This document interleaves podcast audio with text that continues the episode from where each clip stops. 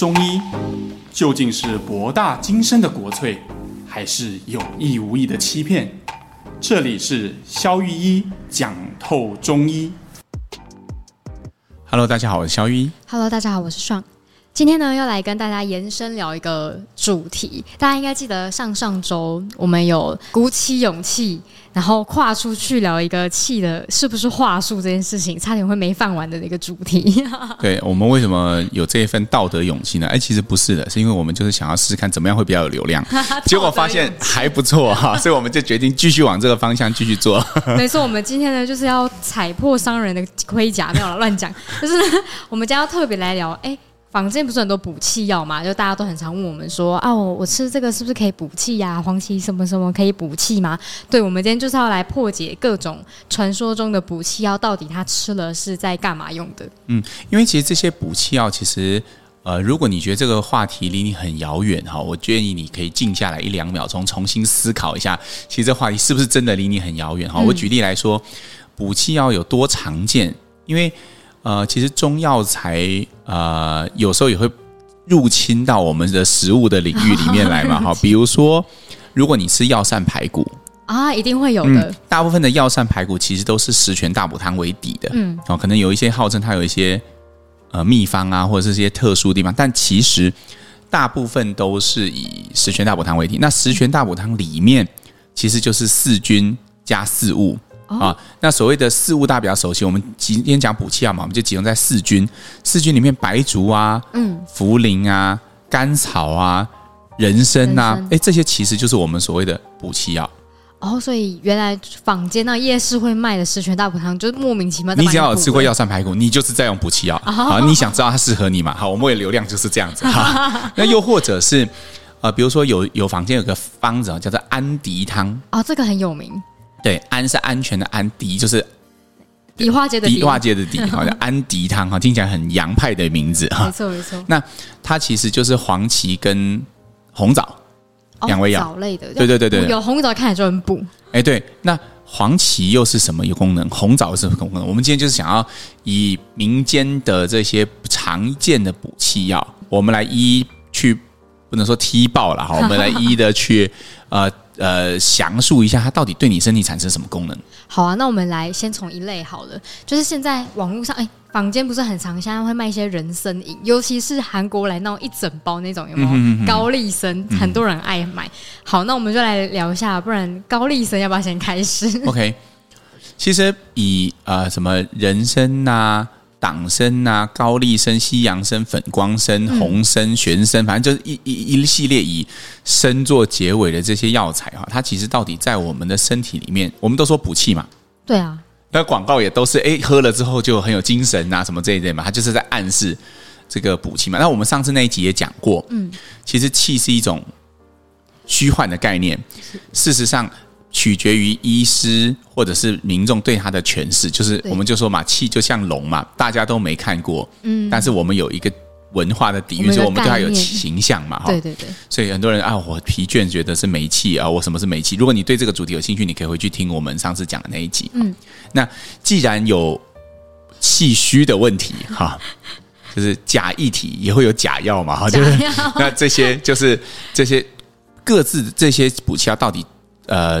扮演了什么样的角色了哈？嗯、首先就是我们回到我们刚刚讲的生这一类哈。好，呃，一般来讲，人参补气大概已经根植于我们的脑海，我们的脑海里面，没有人觉怀疑这个概念。嗯、但是你吃人参，到底你身体发生什么事情哈？嗯、首先，如果要做一个比方，我个人认为它比较像点滴。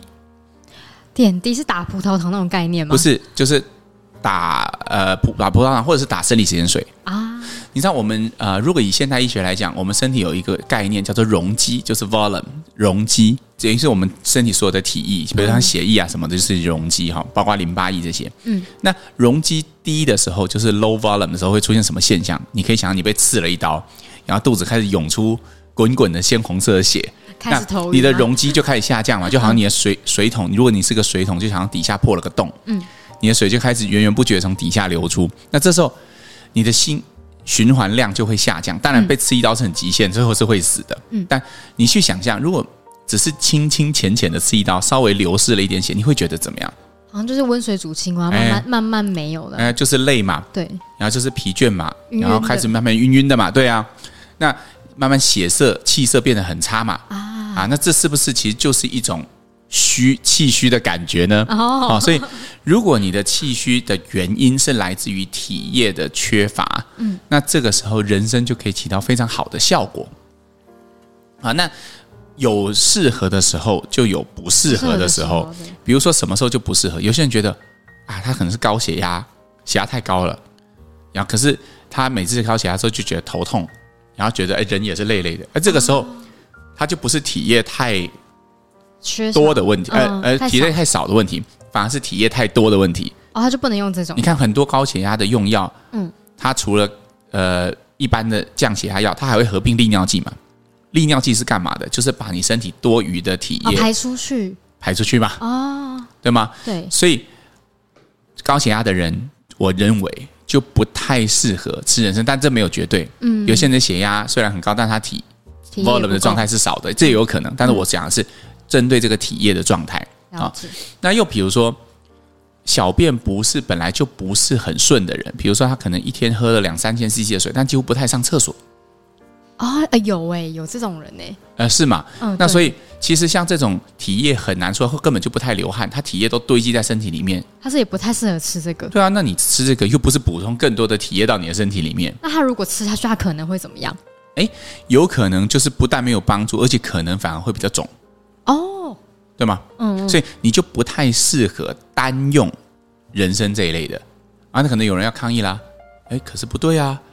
诶，有些人他不是水肿，他吃了这个补气药反而会消吗？诶，这个又是我回到我们刚刚那个议题，这个补气不是那个补气，对吗？我们现在讲的补气是专门针对体液过少的这种补气药，就是以人参为主的。所以我要怎么样观察自己有没有体液过少？啊，这是个蛮好的问题嘛。基本上你自己是很难知道的。像我自己在门诊的时候，我其实是用脉去看的。嗯，就比如说一个人哈，你如果按你自己的左右两边的脉。如果你的左边的脉通常是比较少的、比较弱的，就比如你按一按发现哦，右边很大很明显，哎，左边怎么都找不到到底在哪里哈？哦、那有很大一个程度，或左边长得非常的细，左右两边很像不同人，右边像一条绳子，左边像一条线啊，很明显。哦，对对对，那这种因为左边的脉通常代表的是呃阴虚，也就是体液的不足哦。哦 okay、那在这种情况下，你就可能非常适合这种补法。嗯，好。所以我自己觉得，呃，人参这一类的哈，大概我们都可以用这样的方式来看。好，那有一件事情特别值得提的，就是，呃，刚刚你特别提到那个一包一包的某家公司出的，好，好，那那个韩国的高丽参有一个特殊的地方需要被点出来，就是他们的人生是复方。复方的意思是什么？复方就是他们的人生不完全只有人参。哦，那还会加什么？嗯。一般来讲，这样人参是这样嘛，哈，它就是一种五加科的植物，嗯，埋在地底下，它有那个参须啊什么的嘛，那我们就把它挖出来，出来对吧？那韩国人在挖出土之后呢，你想想看嘛，其实我中国的东北，比如吉林参或东北参或辽宁参，它其实和呃韩国的纬度几乎是一样的，嗯嗯，所以他们生产的人参品种接近，而且其实啊、呃、应该是同一种东西哦。但是韩国人在人参出土之后。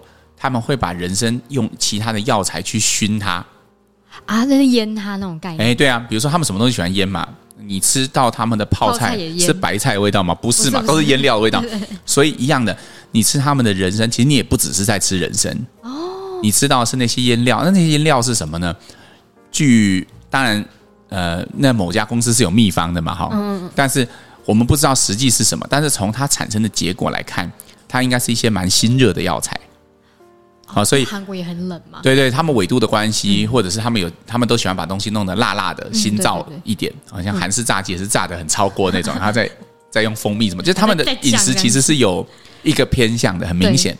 所以韩国人参它就是会带着一种特殊的心燥的性，所以它除了是补阴液，就是补我们刚刚讲的这个 volume 容积之外，它更多了一些补阳气的效果。哦，所以这个造成能够。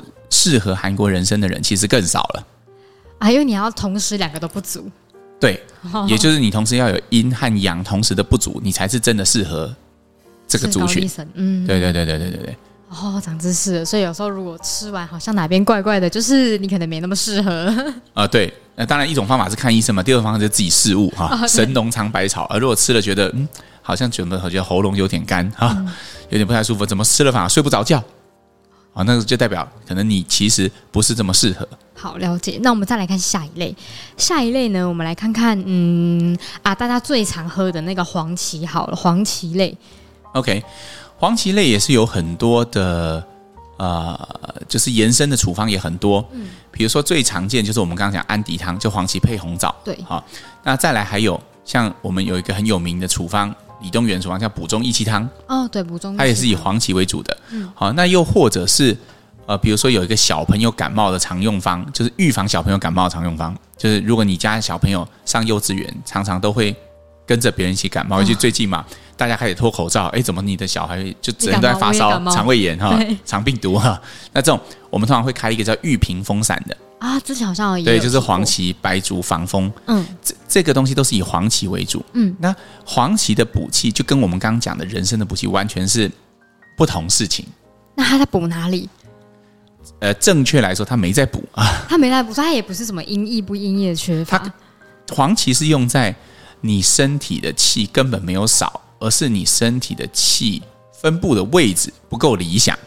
哦。比如说小朋友为什么常感冒？嗯嗯，如果我们把身体的系统分成表和里两个系统，表就是指说皮肤啊、腠理啊、鼻孔到肺部啊，就感冒常进来这个路径叫体表。叫体表。哎，那里就是比如说像肠胃啊、内脏，我们假设把它分成这两个系统的话，嗯、敌人会攻进来，一定是表不足吧？啊，因为外面守卫不够，对吧？就好像。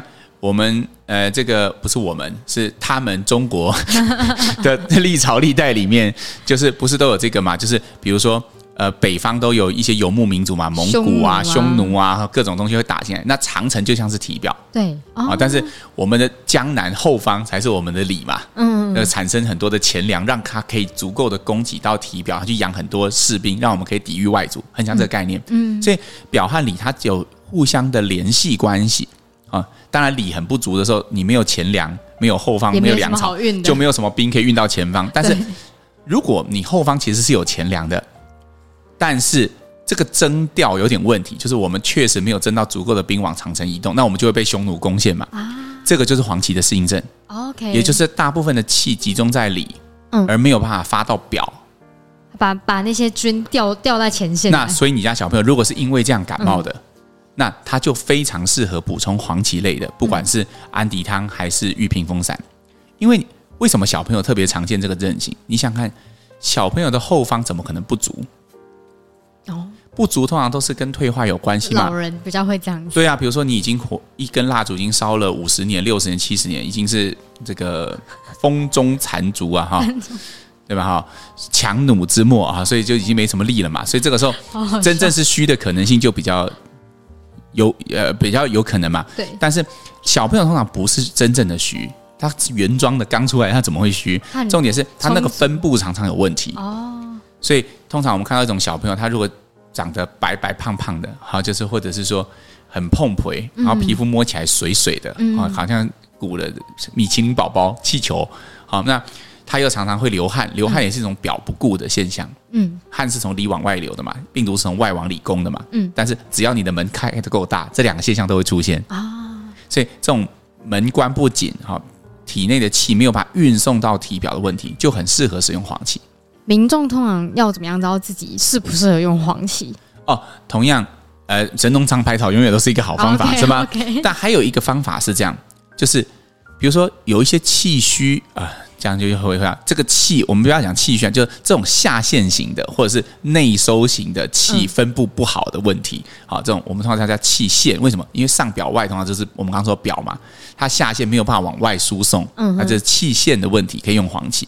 气陷的问题，通常人会这样子，他会比较偏向一个人讲话，我们中医叫少气懒言。比如说他头开头说，哎，还有气，讲到后面好像一句话都没没气了，对，然后。讲一讲就需要，然后再开始才能继续讲。然后只有个头，然后后面又没气了。啊，对对对。然后也很不想要讲话，因为讲话很好奇、很累。嗯。好，那这种其实就是属于少气懒言类型，就特别适合用黄芪。嗯。因为它气就是一口气就没有办法提到没办法提上来。哎，对，那那个就是跟你气都在里面，它没有办法出来是有关系的。哦，对。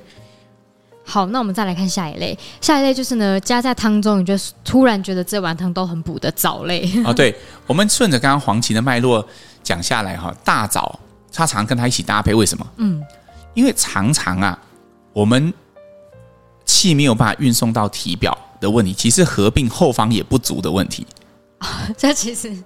你内部菌就是因为不足才掉不出来。哎，对对对，常常这两个是同时并存的时候，这这就很适合安迪汤，就是黄芪配红枣啊，一起补。因为红枣就真的是在补充你的后方了。哦，我们中医认为你的气是从哪里来？从肠胃来的。嗯，而肠胃需要产气这件事情，其实我们常常中医的处方里面，我们就是用生姜、用大枣，嗯，然后甚至用有些传统是会用糖。啊，饴糖那种。其实糖很容易理解嘛，因为糖就是呃可以生出热量啊。嗯，像那个，就像现在大家都很讨厌热量，因为都在戒糖，因为我们都热量过剩了。哦。但是实际上，在古代呃营养很缺乏的时候，这些富含糖类的东西，像枣子吃起来就很甜嘛。嗯，对。那这些东西其实就是给你大后方能量，所以我们同时把。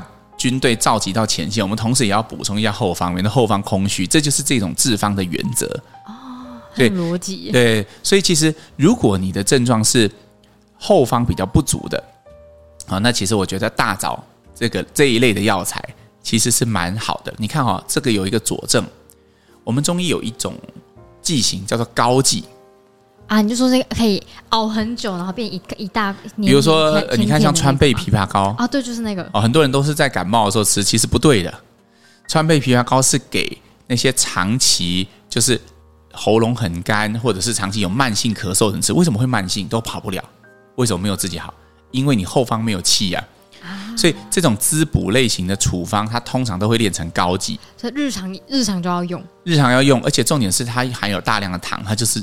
用来补充后方的，所以膏剂通常都是滋养品。嗯，啊，比如说我们临床上很常把，比如说呃益母草、嗯鸡血藤这些补充充任大量气血的药炼成膏。现在大家就有没有想到那个？《甄嬛传》里面很多娘娘都很爱吃那些膏哦，对啊，就是要滋补嘛。嗯、如果你长期体弱哈，没有办法怀孕哈，那就是要一直不断吃膏嘛。为什么？因为这些东西就是有后方滋养的效果。嗯，啊，所以如果你是属于后方不足的这些含糖的，好这些高糖分的药材，比如说像大枣是最典型的。嗯，好，那它就是一个很好的药，它也很常在处方里面做一些搭配，比如说通常哈，比如说我们举天下第一方就是桂枝汤当。例子，嗯，呃，桂枝跟芍药可能都是在处理，呃，我们体表受到外邪进攻之后，他们是往前去作战的士兵。OK，你可以理解跟刚刚的黄芪的作用很像，嗯，但是后方通常就会配个生姜，配个大枣。他就是在同时调兵的同时，我们后方就要同时养一些人出来。嗯嗯。就如果你有玩过那个游戏的话，哎，你如果派两个五一队兵去前面，后面你就要对啊，你就要在在在兵工厂里面再生产一台坦克，或者是再弄出几个人出来，不然万一你前面这几个人打完了，你后方就空洞了，对吧？所以其实。中药的配伍原理，它其实跟兵法是很类似的。你就想想象在打喽啦，就差不多是。哎，对对对对，就这个概念。所以其实后方的空虚，就是利用像藻类或者这些高糖分的物质去达到这个效果。好的。还有甘草也是。哦，甘草嘛？因为甘草其实也是糖啊。我们很常在乌梅汁里面会加甘草，嗯、或是很多甚至有人觉得啊，甘草其实是不是就是让味道比较好？还有患者跟我讲过说啊，我可不可以不要加甘草？我说为什么？他说我因为我觉得那只是要让药比较甜一点啊。他他觉得那只是一个味道，其实不是的。啊，当然它有佐味的效果，确实有，但是它其实同时也有补充后方的效果。了解。好，那我们再来看下一类，它这一类我也没有很确定它是什么类，它就是白术茯苓类。OK，嗯，比如说哈，我们刚刚前面不是提到十全大补汤吗？对，提到四君子汤。大家都觉得一句话啊，补气。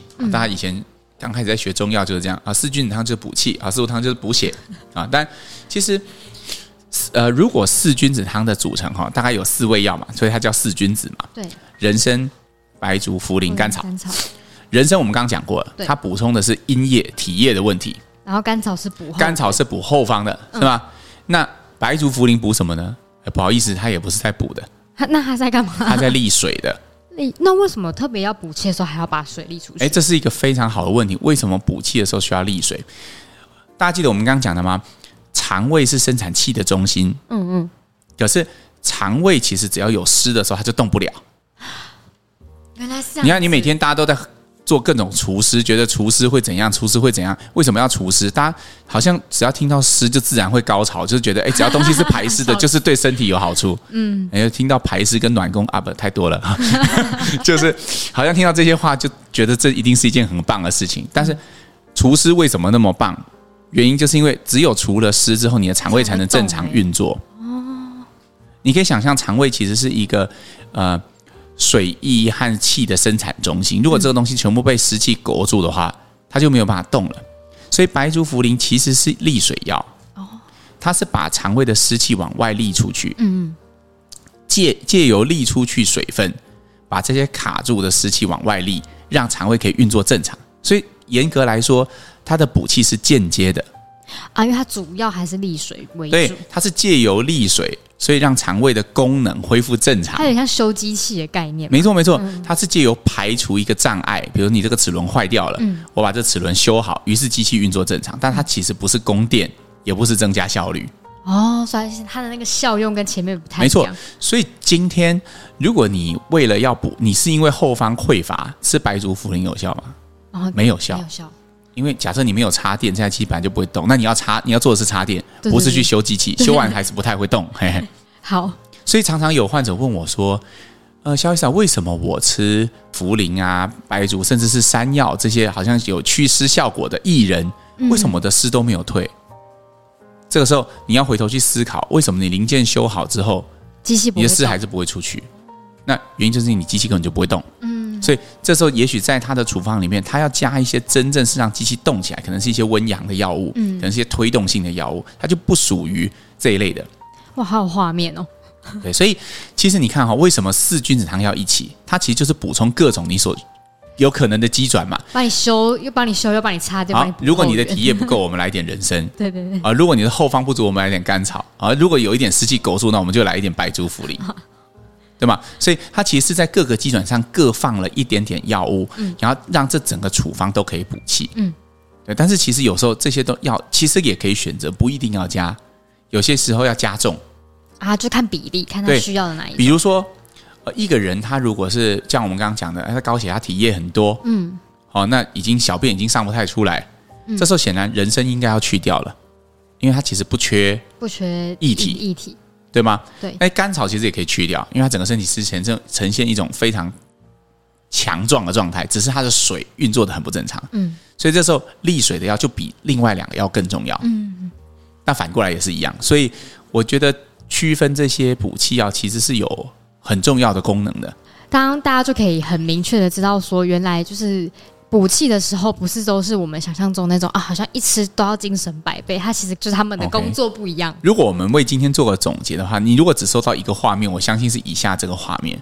就以后你听到补气的时候，你自己要先拉出一个，就是呃，我到底是哪一类的补气问题？我到底是要插电还是要？哎，对对对，你到底是因为哎阴液不足，嗯，好，所以你要用人参类的东西，还是？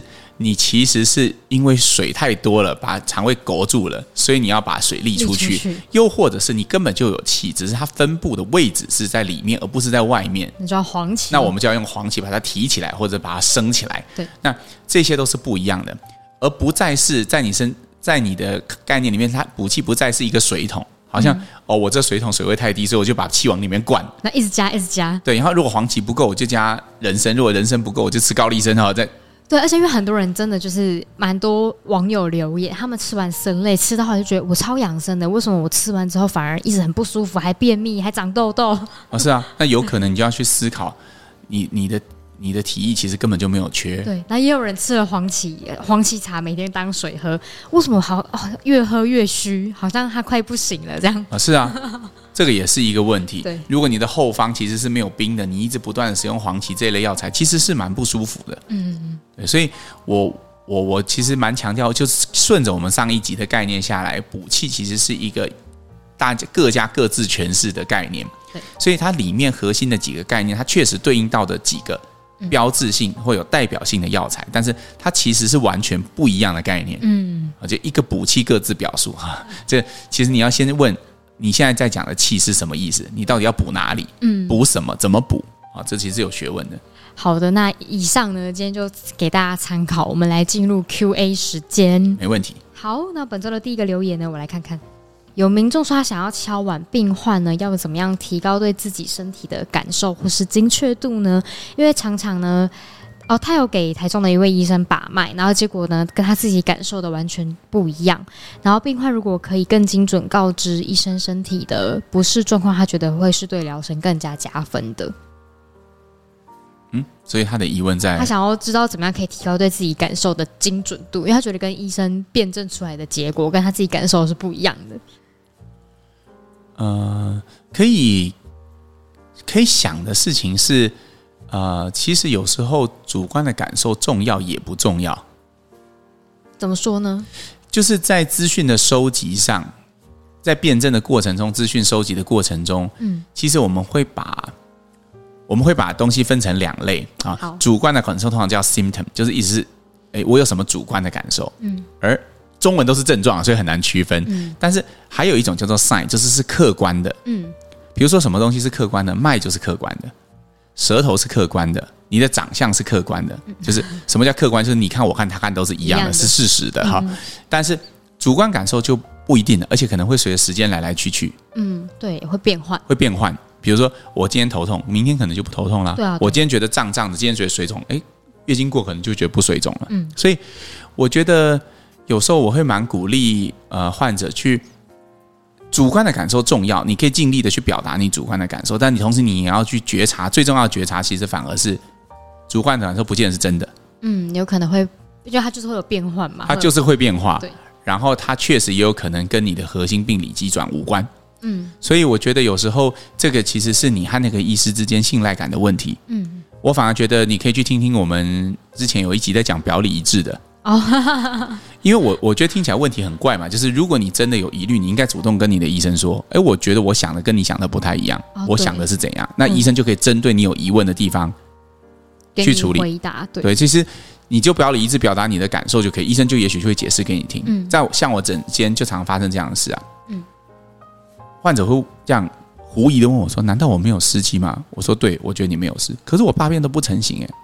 哎，他讲他表里一致表达他的疑问嘛，啊、他没有在后面猜说啊，这医生可能就不懂，他根本就没有看出来我有湿气。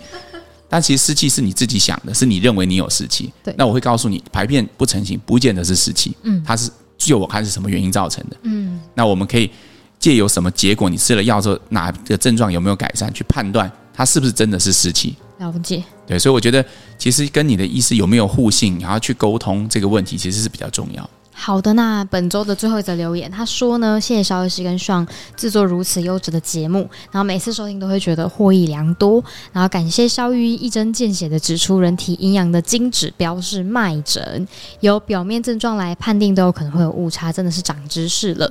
那因为自己经常有被中医师诊断阴不足虚火旺的经验，但也曾经做过网络上的中医体质检测，结果却是阳虚。于是感到更为的困惑，原来不能只从症状来看，重点是在脉诊。看来还是只好乖乖去巷口找那个中医师，免的走错方向。然后他对于太极图中阴阳里的那两个点啊，中医是如何理解在身体上的意义，还很有兴趣。然后敲完肖医师的解说，然后诚挚祝福节目的流量可以再攀高峰。只要主要是三点嘛，我们先回应。我觉得最后一点最重要，就是流量要长红了哈。然后大家分享，大家要分享，对对对对对。啊呃不不，前面两点我们稍微回应一下，关于那个阴阳里面的两个点，其实它有一些很深奥的学问哈。如果你有兴趣，你可以去找我之前在粉丝也有一篇文章，嗯，他有提到这两个点，就是关于阴虚不生跟阳虚不降，它是它是什么？阴托跟阳。对对，这个这个点的意思哈，这个太极图形，虽然它其实是一个故事来，但我觉得它确实给很多的中医一个很很大的启发哈，算是一个中式哲学里面很重要的一个理论。你看，就有很多中医诊所的 mark。都是从阴阳太极图去变化出来的嘛？哈，它是中式，甚至包括太极拳。也是，就是太极这个意象其实是中式哲学很重要的一部分，它也值得我们花一些时间去延展它哈。那至于你刚刚说的那个，我觉得蛮有感的，就是呃，确实这也回应到刚刚上一个听众的疑问嘛，自主的感觉或者是症状，其实很难作为疾病真正的依归，甚至我觉得坊间的体质问卷，其实都只能当做一个参考，因为表象实在太多了，它不是一种加权系统，就是比如说哦，我排便湿湿的，啊，再加上我水肿，再加上我的舌头很腻，然后或者再加上我有齿痕啊，所以我一定是湿气。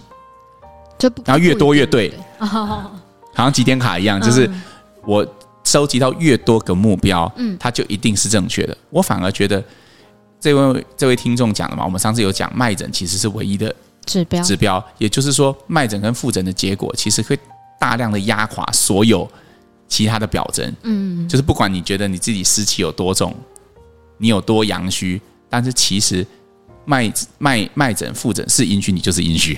因为他们是比较客观的，对，跟那个，而这个是可以对答案的。比如说，你给了滋阴的药以后，你的症状有没有改善？OK，对，这个其实是可验证，而不是一种处于一种啊，我觉得我对，你觉得你对，然后互相尊重状态。没有医疗最后是有结果的。嗯，对，你不是用阳虚的药，就是用阴虚的药嘛？那用了之后有没有改善？这个其实马上就有答案。嗯，对，所以我觉得，呃，鼓励大家都是用结果去看你这个思路的过程是不是正确的。那我只是分享。